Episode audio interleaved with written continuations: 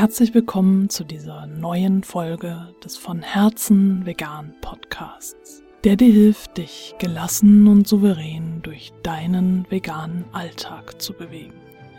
Ich bin Stefanie und ich wollte dir in der heutigen Folge eigentlich von meinem Buch berichten, vom Reisebuch. Und ich werde auch ein bisschen davon berichten, aber erst einmal möchte ich damit beginnen, was äh, in dieser Woche bei mir alles eigentlich so schief gelaufen ist. Denn ich hatte ganz andere Pläne.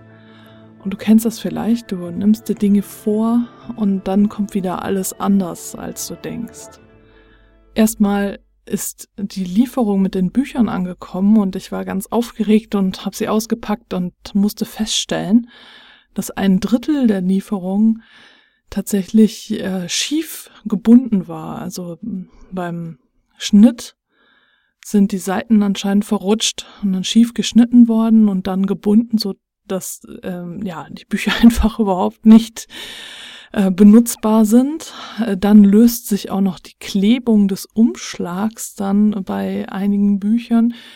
Und zu guter Letzt habe ich nachgemessen und die Bücher sind einen halben Zentimeter zu kurz, so dass oben alles abgeschnitten ist, was ich in diesem Buch äh, dort illustriert hatte.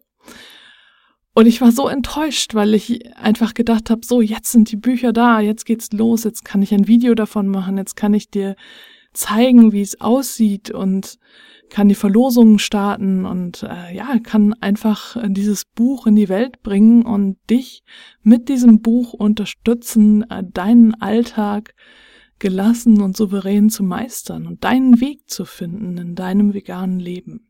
Und das war so der erste ernüchternde Schlag. Dann habe ich eine Woche gebraucht, um mit der Druckerei abzustimmen, wie jetzt das weitere Vorgehen sein kann. Erstmal die Reklamation an sich äh, zu erfragen, was können wir denn jetzt tun, weil einfach 100 Prozent der Lieferung zu klein sind, nicht dem Format entsprechen und dementsprechend eben alles oben abgeschnitten ist. Und jetzt habe ich mich letztlich dazu entschieden, alles nochmal neu drucken zu lassen, und zwar in einer überarbeiteten Version, äh, weil ich nun die Chance genutzt habe und da ich das Buch ja jetzt in der Hand hatte, es nochmal durchzugehen und es zu optimieren. Leider ist es nicht möglich, den Nachdruck, zu dem die Druckerei gesetzlich verpflichtet ist, mit neuen Daten zu machen, so dass ich jetzt eine Gutschrift bekomme, aber nur über 80 Prozent meiner Investition dann den Rest extra zahlen werde, um das Buch dann noch einmal mit neuen Daten drucken zu können, also in einer neuen optimierten Version.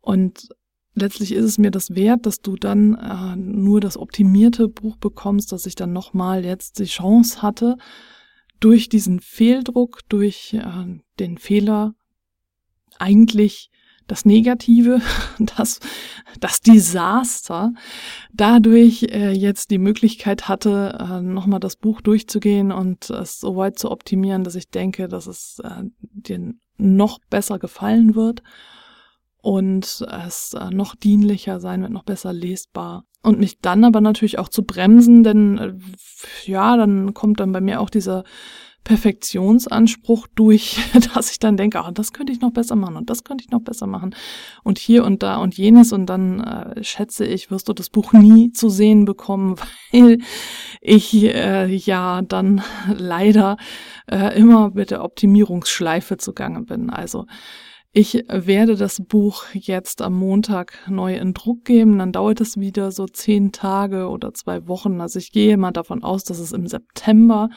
dann auf jeden Fall zum Kauf bereitsteht.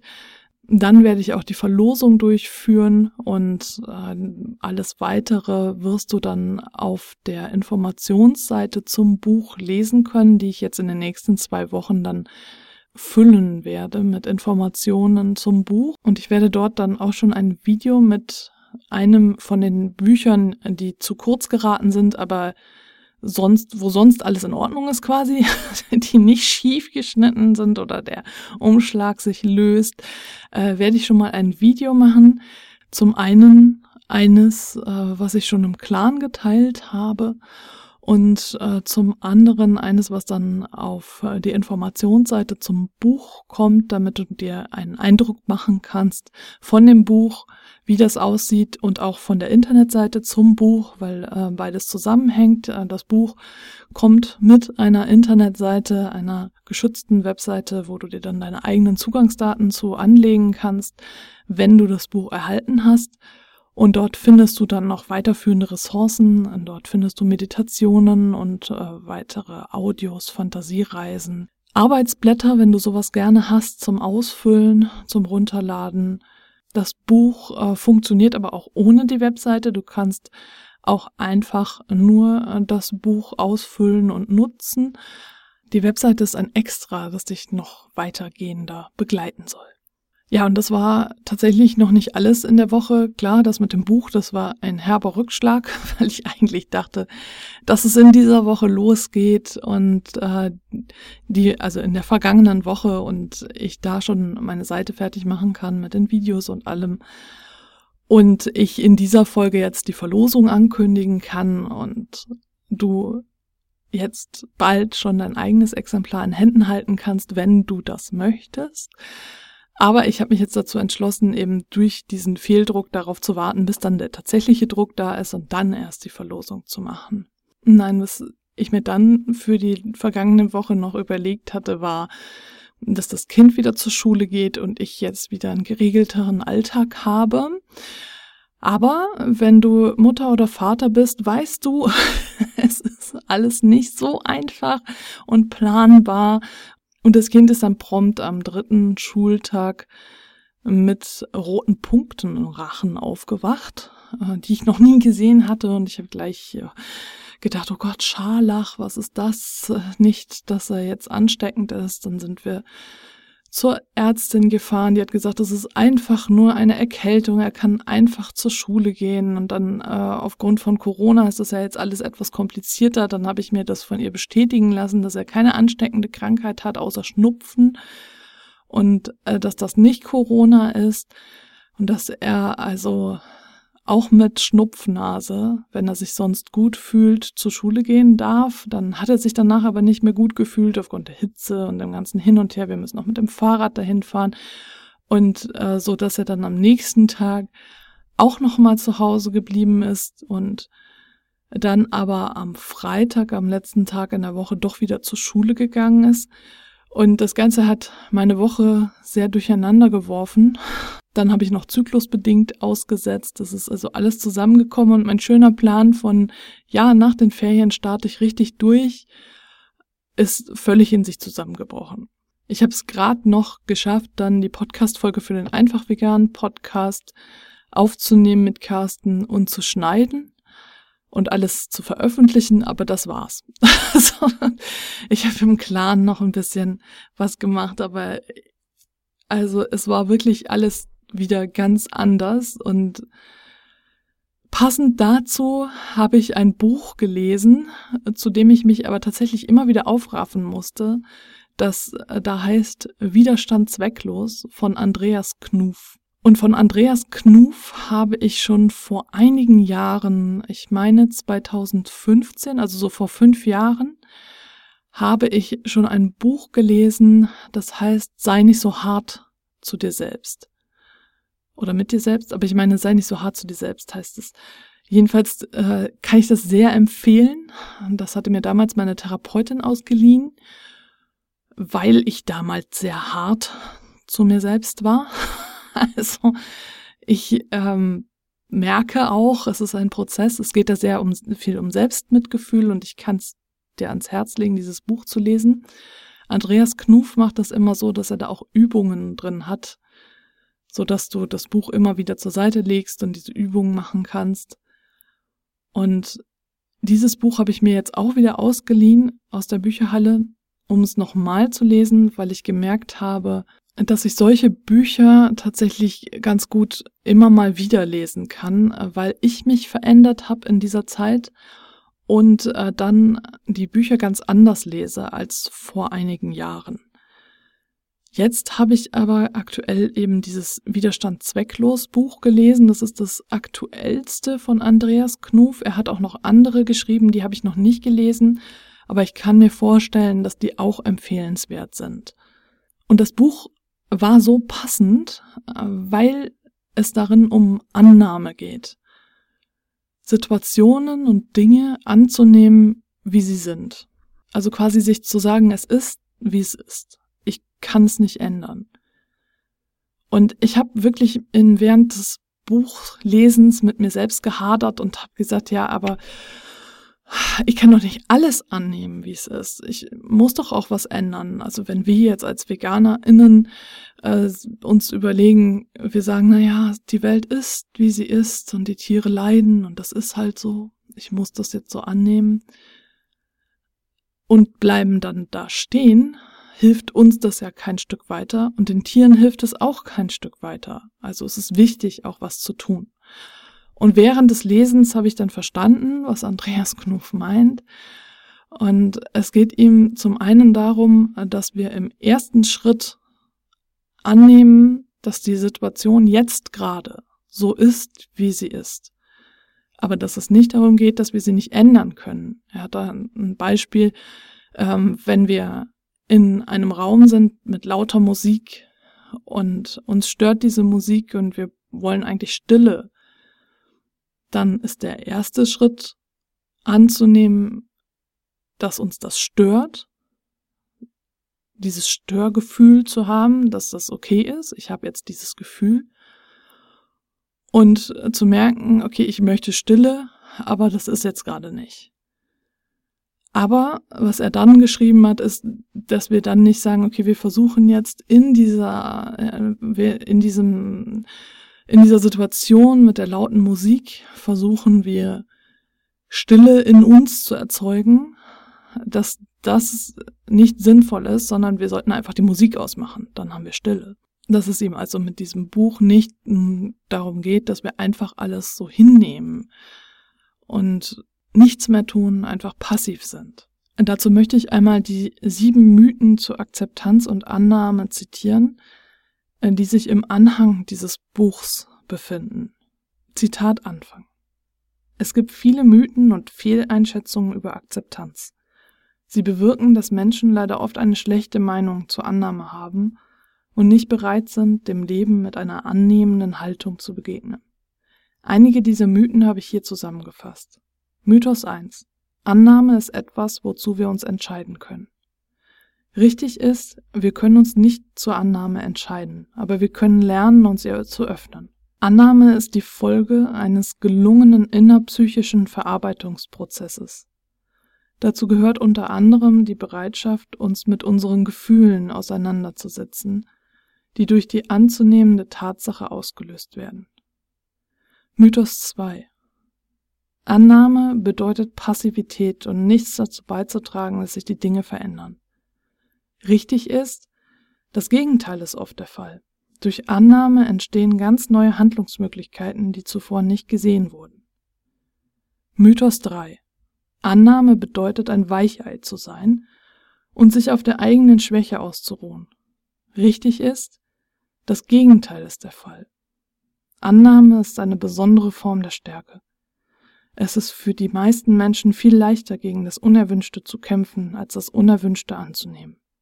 Mythos 4 Annahme brauchten nur die Menschen in früheren Zeiten, als man seine Lebenssituation noch kaum beeinflussen konnte.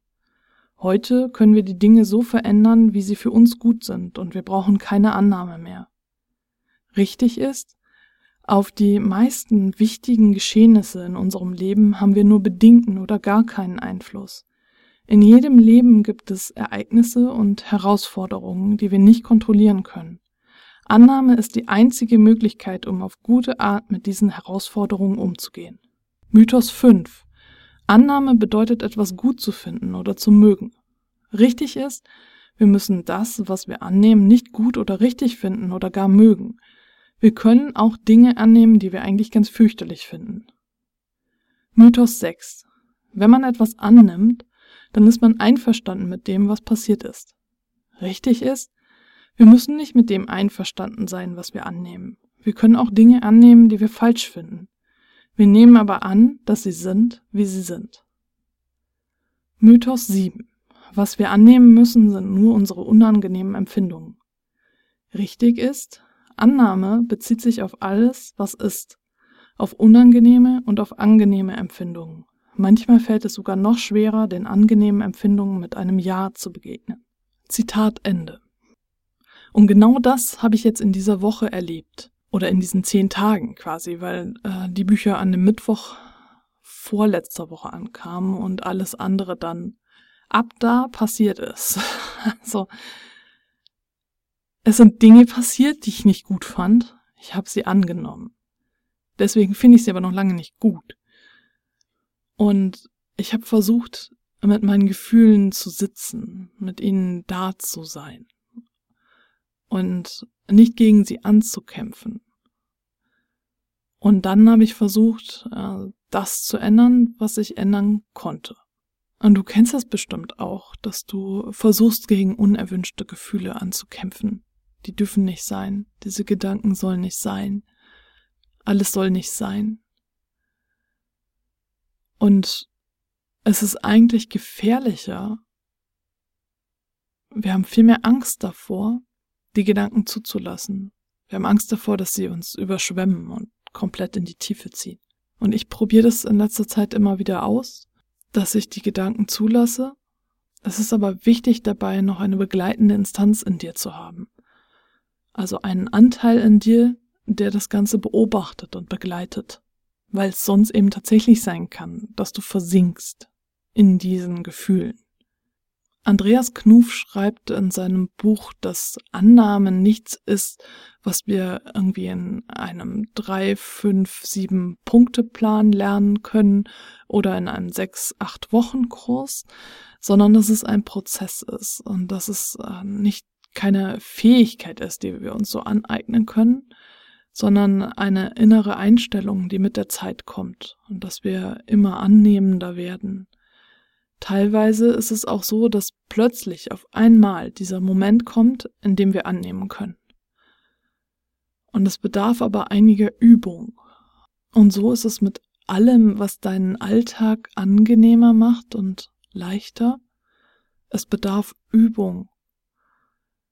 Es geht viel um Selbstmitgefühl, um Freundlichkeit dir selbst gegenüber, um Dankbarkeit und Andreas Knuf schreibt auch von Demut, wobei er mit Demut nicht ein Herrschaftsgefälle meint, demütig gegenüber jemanden, der mehr Macht auf mich ausübt, sondern Demut gegenüber der Natur und dem Kosmos quasi, dem kosmischen Ganzen.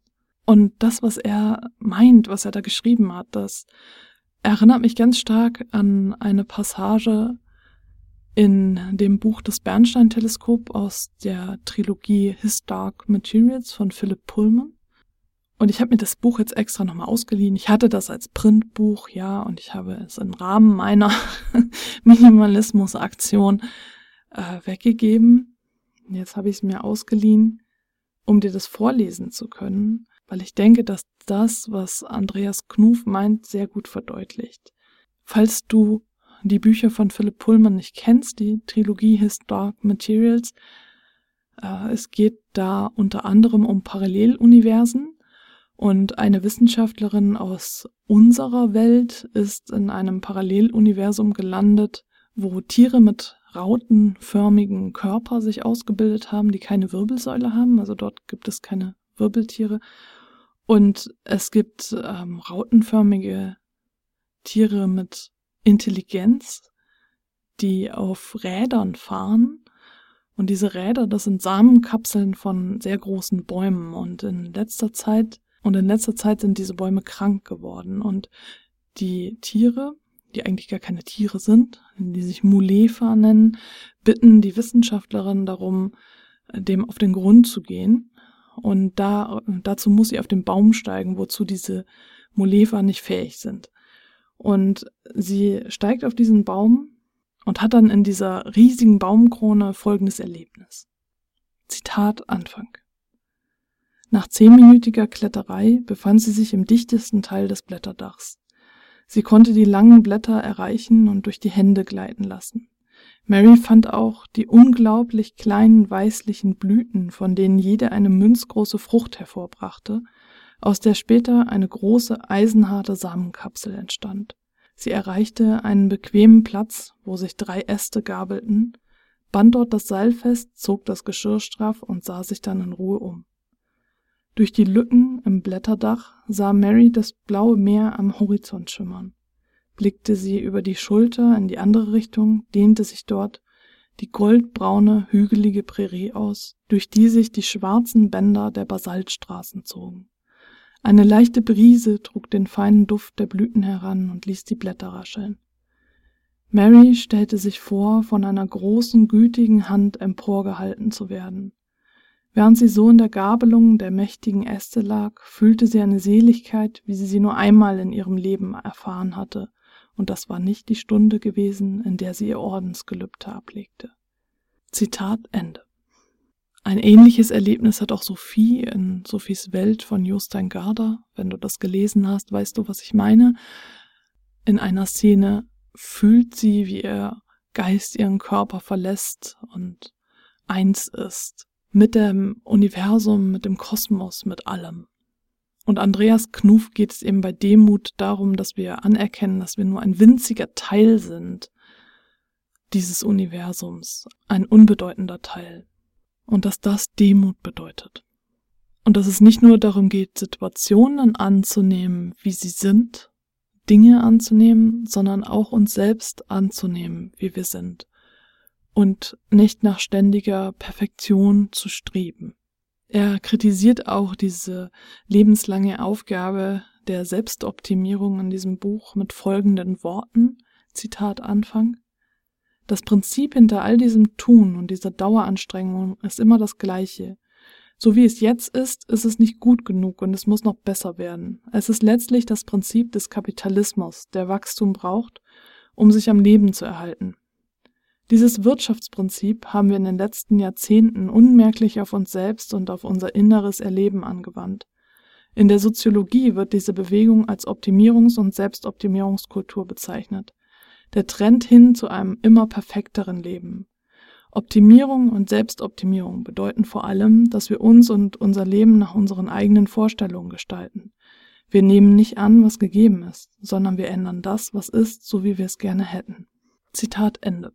Und wie ich schon in den, als ich die Mythen vorgelesen habe, die sieben Mythen zum Annehmen, vorgelesen habe, geht es nicht darum, äh, passiv zu sein und zu sagen, ach, ich kann ja doch nichts ändern und alles ist Kacke und so, sondern äh, es geht äh, darum, auch die negativen Gefühle anzunehmen und anzuerkennen, dass wir sind, wie wir sind.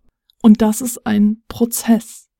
Das ist nichts, was wir einfach machen können, was ich dir jetzt in drei, fünf Schritten erklären kann und dann hast du es geschafft oder in einem Drei-Monats-Kurs oder was auch immer, sondern es ist ein Prozess. Und auch ich befinde mich noch mitten in diesem Prozess und es ist auch kein linearer Prozess. Das ist ja gerade das perfide daran, sondern es wird nicht Schritt für Schritt besser. Das kann ich dir leider nicht versprechen, sondern es kann äh, durchaus sein, dass du vorankommst und merkst, oh ja, ja, ich spüre das, ich kann das annehmen. Und dann triggert dich alles Mögliche in deiner Umgebung und du fällst in ein Loch und du läufst Schleifen. Und ähm, es geht bergab und dann geht's wieder bergauf. Und es ist ein verschlungenes Werden es ist definitiv kein linearer Weg.